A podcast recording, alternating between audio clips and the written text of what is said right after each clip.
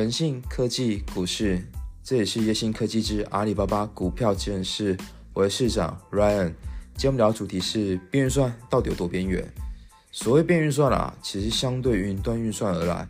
那云端运算的处理是在所谓的远端大型数据中心。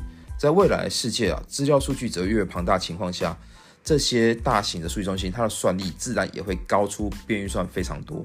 可是呢，要把这些巨量的资料传输到数据中心，会有很高的延迟性问题。而我们边运算就是在解决这问题的最佳方案。边运算有两个主要卖点，第一个是即时性，第二个是安全性。首先，我们先看即时性。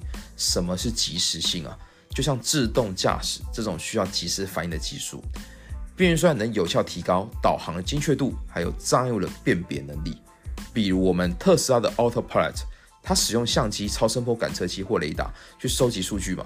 但这些数据并不是送往远处的云端中心处理，而是在特斯拉本身的车载电脑现地处理。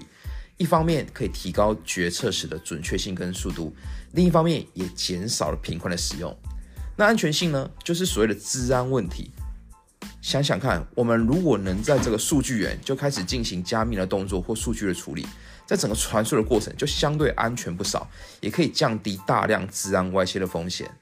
那随着接下来的 AI 时代降临，未来对边运算的需求会有增无减，许多需要即时应用的场景会不断的出现，绝不仅仅只是自驾车。比如说在工厂的智慧制造端，在医疗监护端，还有物联网领域，其实都是边运算的主攻区块。目前台股在搞运算的公司其实不算少，我们点出几个重点哦。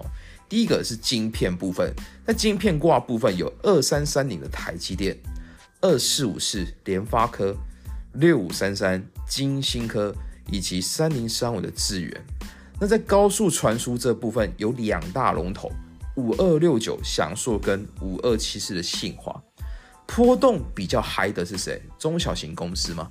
比如说六五七九盐氧，六四一四的化汉，二三九五的盐华，六一六六的凌华，还有二三四五的智邦，以及最后的二四一七元刚。那我们今天就聊到这边，感谢各位大的 Goodbye。